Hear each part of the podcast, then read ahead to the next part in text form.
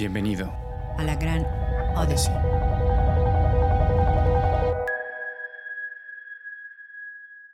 Entonces, bienvenido y gracias por aceptar la invitación.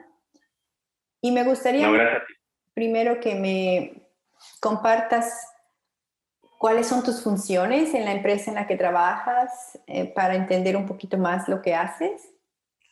Claro que sí. Este, yo actualmente me desempeño como gerente de sustratos. Perdón. Porque te veo dubitativa. Estuve, estuve, no te, te, perdí por un ratito, pero bueno, vamos a empezar otra vez. vamos a empezar otra vez.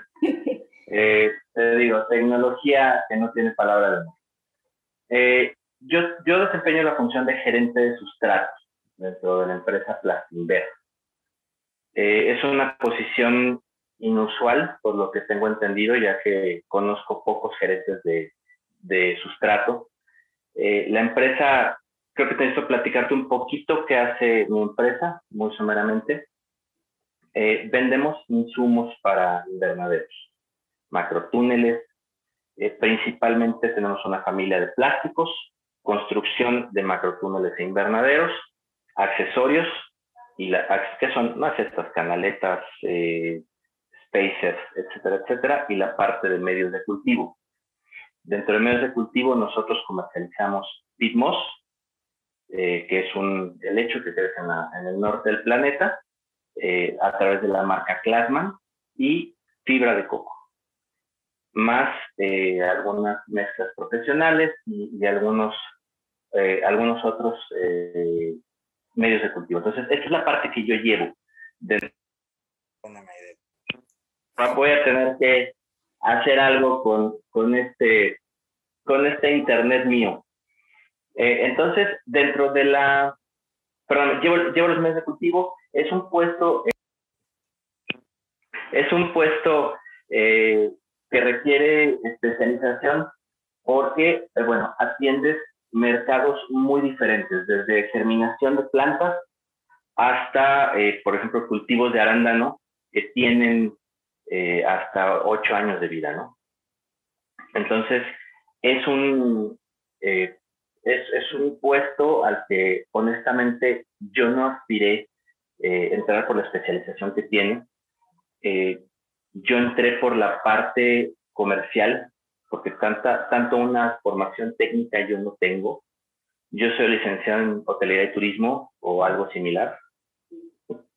Entonces, eh, yo me he ido enfocando a la parte comercial, a la parte de atención a clientes, a la parte de desarrollo de proveedores y en algún momento surgió esta oferta y cuando yo lo comenté con mi, con mi empleador, dije, oye, ¿eres consciente de que yo no conozco de medios de cultivo? Conozco por supuesto que es la fibra coco, que es el pitmos, pero yo no puedo llegar a hacer un dictamen técnico o no puedo llegar eh, con un conocimiento tan amplio eh, en cuestiones de cultivo como se esperaría de esta posición.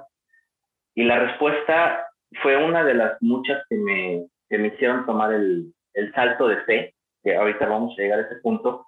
Me dijo, yo no estoy buscando un técnico, si yo necesito a alguien técnico, lo contrato. Alguien que sepa de micología, de entomología, de cultivos, de riegos, yo lo contrato. Necesito a alguien que desarrolle la parte comercial, que me ayude a, a integrar y a desarrollar esta parte. Entonces, así es como hace dos años y tal vez unos días me integro como, como gerente de sustratos a Plastinas. Eso es un poco de lo que, de lo que hago. Ok. Ahora vamos a irnos un poquito más para atrás, donde podrías compartir, como estoy escuchando, estudiaste gastronomía o hotelería, nada que ver en, el rubro que ahorita te encuentras. Cuando tú te graduaste de la, universidad, ¿cuáles eran tus aspiraciones y cuáles fueron tus, tus pininos al, al integrarte al, campo ya de, de trabajo? Fíjate que a mí me ha pasado, más bien mi historia, eh, que no es una historia típica, pero sí única, como cada, cada una de las historias que tú has escuchado. Eh, yo empecé a trabajar desde muy joven. Eh, de hecho, yo entré a McDonald's cuando tenía 15 años, casi 16. Eh, fue un poquito engorroso el trámite porque no tenía la edad legal y hubo hay una serie de, situaciones, pero a mí siempre me ha gustado trabajar. Eh, cuando yo, como buen niño, yo no quería ser bombero ni policía, yo quería ser biólogo marino. Empiezas a crecer, descubro que la cocina es mi pasión, eh, que hasta el día de hoy es uno de los hobbies que intento mantener. Y eh, la carrera de gastronomía era muy cara. ¿Por qué? Porque en México en ese momento existían pocas opciones, una era el claustro Sor Juana, había algunas universidades, repito, que eran demasiado costosas para el presupuesto eh, familiar y personal. Entonces, decido estudiar turismo enfocado más hacia, hacia la parte gastronómica. Cuando descubro que en mi carrera me enseñan un poco de todo y, y mucho de nada, porque la carrera en turismo eso integra. De, salgo al mercado, como tú dices, sí con un título, pero ya no con una idea clara. ¿Por qué? Porque descubro que dentro de la gastronomía, bueno, el acento es muy complicado. Este, descubro también que hay una serie de, requisitos que yo no cubro, pero como te comento, como yo trabajo desde muy joven, yo sigo generando experiencia, sobre todo en la atención a clientes, que es la parte donde, donde yo me enfoco. Trabajé en potentes, trabajé en centros de atención eh, de, distintas compañías dentro de México, trabajé en ventas y la parte curiosa es que yo nunca me consideré un vendedor. Yo cada vez que entraba a una empresa de ventas de servicios, eh, mi papá incluso me molestaba, me decía el 9, porque no he vendido, no he vendido, no he vendido. Entonces, eh, yo siempre dije, no soy vendedor, tengo que enfocarme a áreas de atención a clientes, a lo que a mí me gusta y sé hacer. Eh, pasan los años, eh, voy ganando experiencia, pero siempre estoy ventas, servicio a clientes, ventas, servicio a clientes. Y un buen día eh, formamos un despacho llamado PSP Consultores en el 2006, si mi memoria es lo suficientemente buena, que no lo es, pero dejémoslo así y empezamos, este despacho se integra de profesionistas en ese momento para Financiera Nacional, principalmente abocado. Y a mí me, me, jalan, digo, este despacho era parte familiar, también lo tengo que, platicar.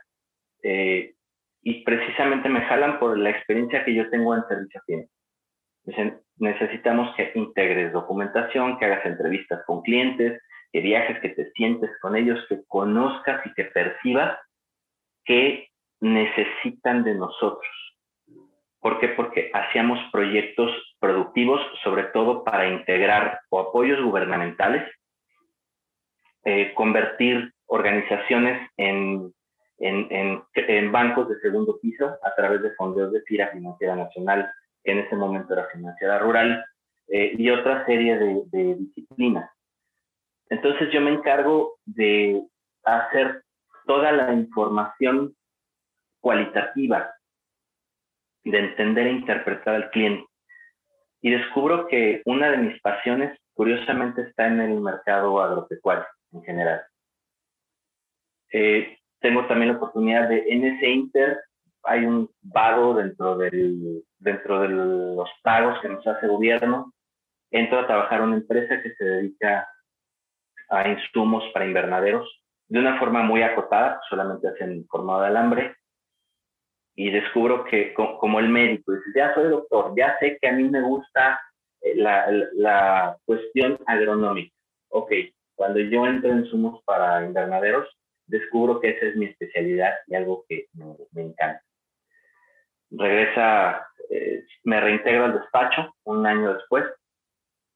Eh, seguimos trabajando de manera eh, muy coordinada, muy exitosa y nos cierran los apoyos. Entonces empieza un, proceso un poquito de desbalague, un poquito de, discernimiento. Eh, empiezo a buscar trabajo, empiezo a dedicarme a mi pasión, bueno, en, lo que resuelvo, creo que se pueden hacer muchas otras cosas. Empiezo a, preparar eh, comidas eh, para eventos, empiezo a tener, de hecho, eventos, participé eh, con la Universidad Iberoamericana, participé con la ULA, de forma privada con algunos clientes, gané un, un, segundo lugar en un concurso de gastronomía en la Universidad Iberoamericana.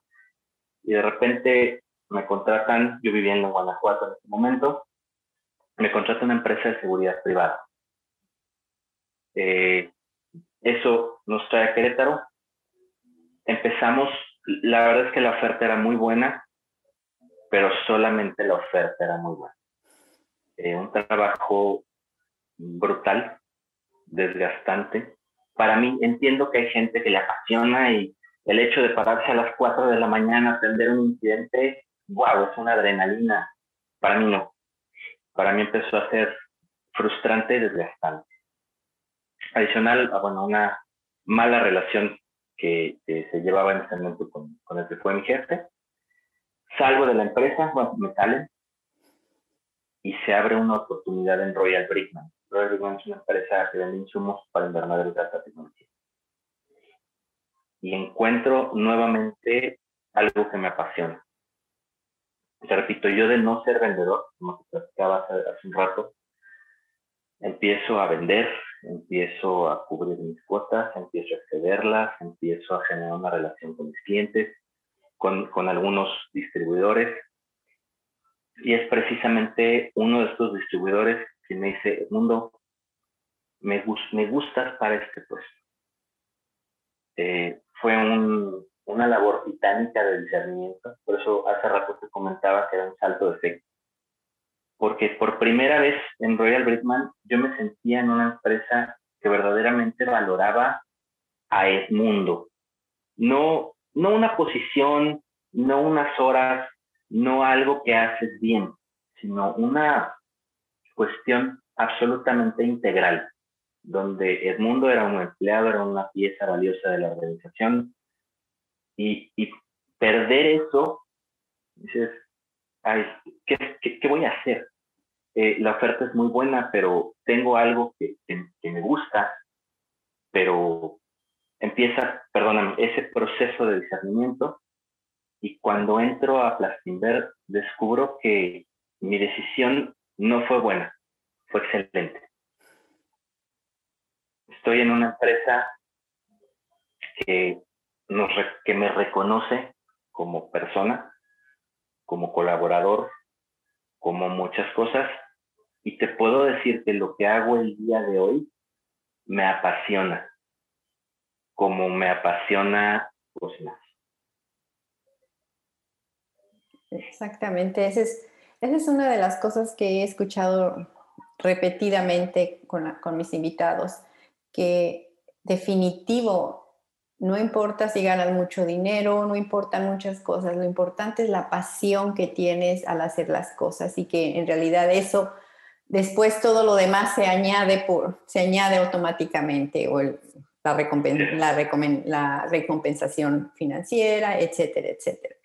Me gustaría mucho que, que pudieras dar puntos así como dos o tres cosas que te pasaron estratégicamente en las cuales tú puedas decir, esto sí lo puedo compartir porque sé que le daría valor a cualquier persona que está a lo mejor dudando como tú dudaste. Estoy en muy buen trabajo. ¿Por qué, ¿Por qué me voy a aventar prácticamente al vacío? Porque no sabía realmente qué iba a pasar, ¿no? Así es.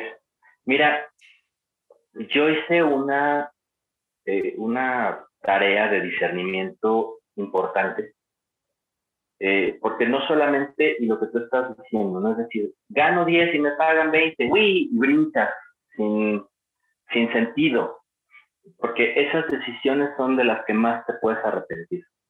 Yo evalué de verdad desde qué tipo de empresa era, quién, quién era mi, mi contratante, porque bueno, yo tuve la oportunidad de, colaborar con ellos como distribuidores, de conocernos de forma cercana. Eh, yo también hablé, y bueno, eh, espero mi jefe se va a entrar al día de, estas llamadas. Eh, yo hablé con un par de sus empleados y dije, oye, ¿cómo es trabajar para, para él? ¿Cómo es trabajar para esta empresa? Y lo único que obtuve fueron buenos comentarios. Además, eh, Aide, tú sabes cuando entras a una oficina qué ambiente se respira. Cuando entras, como si estuvieras entrando el cliché de la selva, con tu machete cortando el ambiente, dices, aquí no me meto, pero ni por favor, ¿no? Y el ambiente que se respira en esa oficina, bueno, al día de hoy, pandemia, eh, guardias, pero el ambiente que se respira cuando están todos es un ambiente de mucha colaboración, es un ambiente relajado, pero es un ambiente donde ves a todos haciendo su trabajo. Fue una de las cosas que, que me gustaron. Eh, analicé, por supuesto, el sueldo, prestaciones, eh, qué me impulsaba a cambiar. Y al final, eh, el discernimiento cambió la, la, balanza y, y, me hizo dar ese paso. Fue, fue, un ejercicio así, fue un ejercicio también de, de platicar con un par de, llámalo maestros de vida, eh, mi papá es uno de ellos. Eh, un, tío es otro de ellos, con gente muy allegada, con algunos amigos, de, forma muy, eh, muy laxa. Oye, tengo esto, me ofrecen esto, ¿qué haría? A ver, ¿qué condiciones es esto contra esto, esto contra esto? Y eso me permitió construir una decisión que pasara lo que pasara, yo no me iba a arrepentir. ¿Por qué? Porque el resultado de, lo que tú haces es,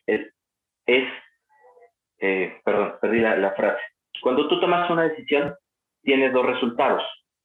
El que te puede o no gustar, pero al final hubo un resultado.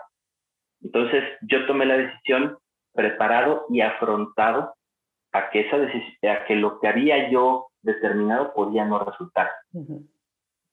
Pero insisto, traté de protegerme lo más posible para que la decisión fuera buena. Y te repito, no fue buena, fue excelente. Dentro del de, puesto que tú estás, has de tener algunos momentos en los cuales te sientes un poquito más con, con el reto. tú dices que estás eh, en, en, en frente de tus de las personas que compran, ¿no? Tus clientes, o sea, tu trato es más bien customer service, o sea, el servicio a los, a los, a los clientes. Eh, no, yo... ¿No? Perdón, no, yo, yo eh, tengo una, integro, eh, trabajo con vendedores, trabajo con clientes directos y además con proyectos. Entonces, hago las tres funciones. Acompaño a los vendedores para poder dar cierres rápidos, respuestas rápidas, dar apoyo. Eh, también tengo algunos clientes directos de los cuales voy desarrollándolos para también darle paso a los vendedores y, y también llevo proyectos. Entonces, bueno, está excelente porque puedes darme ejemplos en, los, en las tres plataformas, cuáles han sido tus, ah, podríamos decirle, retos o a lo mejor oportunidades de crecimiento y cómo ha sido y cómo los has resuelto, ¿me entiendes? Y qué, has aprendido. Mira, yo creo que la, la parte más difícil eh, paradójicamente la más sencilla es eh, el contacto con el cliente. Los, los clientes en, en México al menos nos han educado a que el cliente siempre tiene la razón y a veces entrar a choque en esa parte con el cliente, dices, me da mucha pena, pero no, estás mal. Y, no te lo digo por ofender, te lo digo porque estoy viendo que hay una falla. Eh, y cuando el cliente te lo reconoce, o, al menos te da por tu lado en aras de tener una, una empatía, esa es la de las partes más valiosas. Eh, comercialmente hablando, tú sabes que siempre hay, hay algo. Eh, está mal un número, está mal calculado cualquier cosa, le pusiste el punto antes. Eh, y resolver este tipo de situaciones a veces es simple, curiosamente. Tenemos, en el área comercial, tratarlo como comercial directamente, siempre está el miedo de, ¡Ah! me equivoqué, el cliente me va a matar. ¿Ya le preguntaste? ¿Ya te sentaste con tu cliente y dijiste, pasó esto? Una de las experiencias más simpáticas que tengo, eh, cometí un error con un cliente no solamente grande, importante. Me pidió una cotización de N producto, coticé en 10 pesos, porque venía por un flete aéreo, y resulta que esos 10 pesos solamente cubrían la mitad del producto. Cuando hablé con él, dije, oye, hablo para ponerme a tu disposición. Yo la regué. Coticé mal. ¿Cómo crees? Coticé mal. Dime, por favor, ¿qué podemos hacer? Te media hora en mi curso. Dice, ups. Me, me marcó puntual. Me dijo, Edmundo, no te preocupes, ya lo vi con logística, ya lo vi con este, con este, con este departamento, que me llegue la mitad por vuelo y la otra mitad en contenedor. No pasa nada. Entonces, a veces cargamos con todo, eh, comercialmente hablando, pero no transferimos eh, las pequeñeces que nos pueden aligerar el día a día.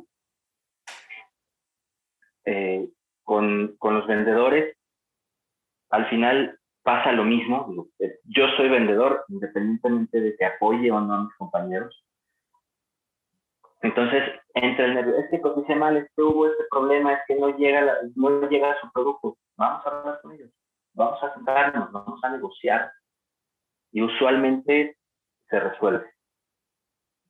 Ah, por supuesto hay excepciones donde todos corremos como pollos sin cabeza, pero la idea es tratar de hacer tu día a día lo más relajado posible. No importa la carga de trabajo que tengas pero que tú estés tranquilo. Eh, siempre he dicho que yo soy una de las personas que no, que si me proponen algo de vender, yo digo no, no sé vender. Y, me ha tocado que dos personas más que tú, en realidad todos vendemos algo, ¿no es cierto? no sé por qué, no sé por qué en cierta manera algunas personas, se me incluyo, sienten como una un rechazo total con, con, eso de vender, ¿no? Y no sé, tú, tú, tú podrías decirme cuál podría ser uno de, de, los casos en los cuales yo diría, no, es que a mí no me gusta vender. Eh, bueno, tú, acabas de, mencionar algo fundamental. Todos nos vendemos todo el tiempo. El hecho de que tú llegues, eh, es más, el hecho de conocer a alguien, eh, para las personas solteras. Sentarte frente a la persona de tu agrado y, soltarte, explayarte, hacerte el interesante, es venderte. Eh, ya entramos en otros factores de autenticidad, etcétera, etcétera, ¿no? Pero en el momento en el que tú te plantas y, y tienes esos cinco minutos de valentía, te estás vendiendo. Estás vendiendo quién eres cuando tú llegas a una entrevista, cuando te regaña tu mamá, tú tienes que vender la idea de que no existe algo tan malo. Entonces, tú tienes que empezar a transferir eso a tu vida laboral. Es decir, si yo puedo ir a una entrevista y plantarme frente a un consejo, frente a un director, decirle quién soy, tener ese, ese aplomo, el resto está resuelto. Es cierto, Aide, si a mí me dices hoy, ¿venderías seguros?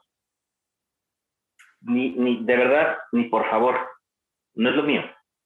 ¿Venderías líneas telefónicas? No, no es lo mío. Pero sí te puedo decir que esto es lo mío. Ahí solamente tienes que diferenciar qué sí y qué no puedes vender. Eh, creo que esa es la, respuesta. Y porque ahí no están todas esas este, conferencias que escuchas de cómo vender y que, y que esto y que el otro. Pero al final, si tú no crees en lo que tú estás ofreciendo, automáticamente tu cliente lo va a oler o tu persona que tratas de vender. Entonces, desde ahí empieza un pequeño conflicto y, llegamos a lo mismo que dices tú. Te tiene que apasionar eh, lo que haces, ¿me entiendes? Te tiene, tienes que sentir, por ejemplo, tú dentro de la agronomía, eh, has de tener un una pasión por, por, no sé, mi papá era ingeniero agrónomo y me acuerdo que es que escuchen, e, e, se oye que el maíz está, hace ruido cuando crece, entonces esa pasión, esa, e, esa emoción, todo mundo que te escuche y que tenga la necesidad de ese producto o de ese servicio, va a decir, yo quiero dos, tres. Claro. Y, y sabes que también es importante escuchar a tu cliente. Muchas veces nos enfocamos a lo comercial. No, no, es que yo estoy escuchando que el cliente necesita 10 litros de fibra de coco, pues bueno, está bien, le vendo 10. ¿Qué más te quiere decir? ¿Qué más, qué más dentro de esa conversación eh, está intrínseco? Eh, tuvo problemas con humedad, tuvo problemas porque era muy seco, tuvo problemas con alguna, con algún hongo, con algún insecto, con crecimiento, con tallas, con riegos. Entonces, cuando tú contestas a tu cliente, no le estás diciendo, ah, sí te vendo los 10 litros que necesitas. Estás diciendo, oye, ¿ya pensaste en algo más húmedo? ¿Ya pensaste en algo que retenga más? ¿Que necesites regar menos? ¿Que te dé mejor talla? ¿Que te dé mejor buffer? Empiezas a ampliar. O al, y también escuchar a tu cliente es aprender de él. ¿Por qué? Porque yo recuerdo la primera vez que me hablaron de un hongo, se llama Atelia turfícola, Atelia para ser exactos, turfícola. Yo, yo me volví a loco. ¿Por qué? Porque salió una mancha blanca en uno de los sustratos y yo corría por todos lados porque había un hongo. Es un hongo que no tiene, que es parasitario, pero es eh, no es pernicioso. Simplemente cuando no hay competencia crece. Pones una planta, se muere.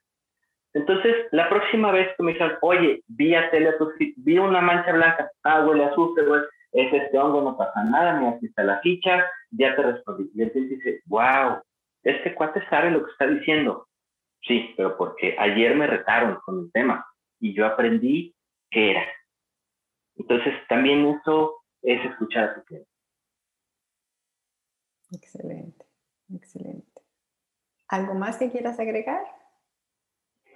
Eh, no, tú eres la, entrevistadora, yo soy el entrevistado. Por favor, con toda la libertad, eh, pregunta lo que necesites. Creo que, que, has tocado temas muy importantes, que cualquier persona que en un momento dado esté pensando en emprender un negocio o simplemente empezar a eh, vender o todo, todo creo que se ha, sido tocado y eso es lo valioso, que en el momento en que, que mis invitados expresan sus experiencias, podemos tocar varias personas que a lo mejor, oh, eso necesitaba oír y en ese momento dice, sí, sí puedo, me lanzo. Sí, fíjate que sí me gustaría agregar un par de cosas. Claro que sí. Eh, tú dices, bueno, ¿qué hace licenciado en turismo eh, como, como gerente de sustrato? Eh, la realidad es que muchas veces tomas decisiones eh, en un momento de inexperiencia, que porque eres muy joven, eh, tienes la idea de que en el momento en el que toques una cacerola, ya estás liderando Masterchef y wow, eres el, el próximo este, Ferrara, ¿no? La realidad es que tienes que ir combinando y compensando poco a poco quién eres, independientemente del estudio que tengas, porque tus pasiones pueden llegar en el momento en el que menos lo esperas. O al menos descubrirlas, ¿no? Porque están contigo. lo que pasa es de que muchas veces nos dejamos, no, es que ahorita el, negocio del momento es esto y te vas, te, como que quien dice, te alumbran y, o que tu papá quiere que estudies esto. Hay que, yo creo que hay que tener la humildad de regresar a uno y decir, bueno, Aide, a ti, a ti de verdad, ¿qué, qué te apasiona? ¿no? Y, y, y, gracias, lo traté, pero voy a tratar otra cosa, ¿no? Así es. Eh, algo, algo también importante que me gustaría mencionarte es, tú debes de emplearte en el lugar donde verdaderamente te sientas feliz. No hablo, y, perdón, generación millennial, no hablo de feliz porque diario tengo mi moca chai y tengo resbaladilla y llego a la hora que quieres, salgo a la hora que quieres. Me refiero a donde tú puedas explotarte, que tu empresa te lo exija, eh, pero repito, en esa sinergia padrísima de un motor, o sea, hay presión, pero lo libero y eso da velocidad. Y en la medida de que descubras, perdóname, fundas esa pasión y esa felicidad, vas a crecer. Y bueno, por último, eh, escuchando algunos de tus podcasts. Ah, qué eh, bien, gracias que los escuchaste. hay, eh, escuché una frase, no recuerdo el nombre, pero él hace servicios para la industria petrolera. Mm, él, bueno, él quería emprender y apostó todo por todo y funcionó y le funcionó de maravilla. También está la contraparte. Está quien dice, yo soy un empleado y no tiene nada de malo. ¿Por qué? Porque hay quien busca ese emprendimiento, esa adrenalina, ese quiero, quiero ser y tener a lo mejor más que, que, alguien que, vende su tiempo por dinero, porque eso, eso es un empleado. Pero también hay quien encuentra ahí un remanso de paz, de tiempo para su familia, eh, tiempo para sí, porque una de las bases que a mí me ha hecho ser un empleado feliz es el tiempo que puedo dedicar a mi. Hablando de esto, me gustaría recordar a otro invitado que tuve que también él está trabajando para una empresa y ahorita es director y, realmente todo su, su desempeño como ingeniero ha sido dentro de una empresa y me decía, yo no soy la cabeza, pero, pero si me das a mí algo, te lo puedo eficientar y te lo puedo hacer que trabaje bien. Al final yo soy un engrane más dentro de esa máquina grande que, que, va a jalar al mismo tiempo para lograr algo. Entonces me, me gusta mucho la analogía. No soy, el, no soy el dueño, pero soy algo importante dentro de ese engranaje que, que es toda la máquina. Sí, porque no importa la posición que ocupes, si tú descubres la relevancia dentro de tu organización, siempre serás importante en él. Si tú eres el montacarguista, si eres el vendedor, si eres la recepcionista, no importa esa posición. Tú como recepcionista dices, si yo no atiendo a quien llega y le sonrío y le doy el trato que espera recibir al entrar a mi empresa, nadie lo va a hacer. Yo soy la persona ideal el día de hoy, independientemente de que quiera ser la dueña. Ya llegará. Pero hoy trabaja y empeñate en donde estás. Excelente. Y como viste, pues me gusta preguntar siempre por un refrán o por un pensamiento que los haya marcado en algún momento de su vida o que te guste recordar de vez en cuando. Mira, hay, hay un par de frases que, siempre me han gustado. Una de ellas es de Bob Marley, que dice, nunca olvides tu historia en tu destino. Siempre debe haber un puente entre quién fuiste y quién quieres ser. Y este soy. Entonces, esa frase, repito, me, encanta. Y la segunda frase que, que, creo que me ha marcado es, nunca sabes lo fuerte que eres hasta que ser fuerte es tu única opción. Muy bien. Entonces son las dos frases que... La voy a apuntar en mi espejo todas las mañanas. Exactamente. Leerla todas las mañanas, eso. Perfecto. la, última frase, perdóname, la última frase es la frase de hijo, que es tomó de mi mano y me atrapó para siempre. Perfecto. Perfecto, Edmundo, muchísimas gracias. Que tengas un excelente día y este, estamos en contacto. Y claro que sí. enhorabuena y muchas felicidades porque se ve que de veras amas tu trabajo y eso es lo más importante. Muchísimas gracias, Ede. Hasta gracias por, por, el espacio y estoy a Gracias. Hasta luego. ¿eh? Hasta luego.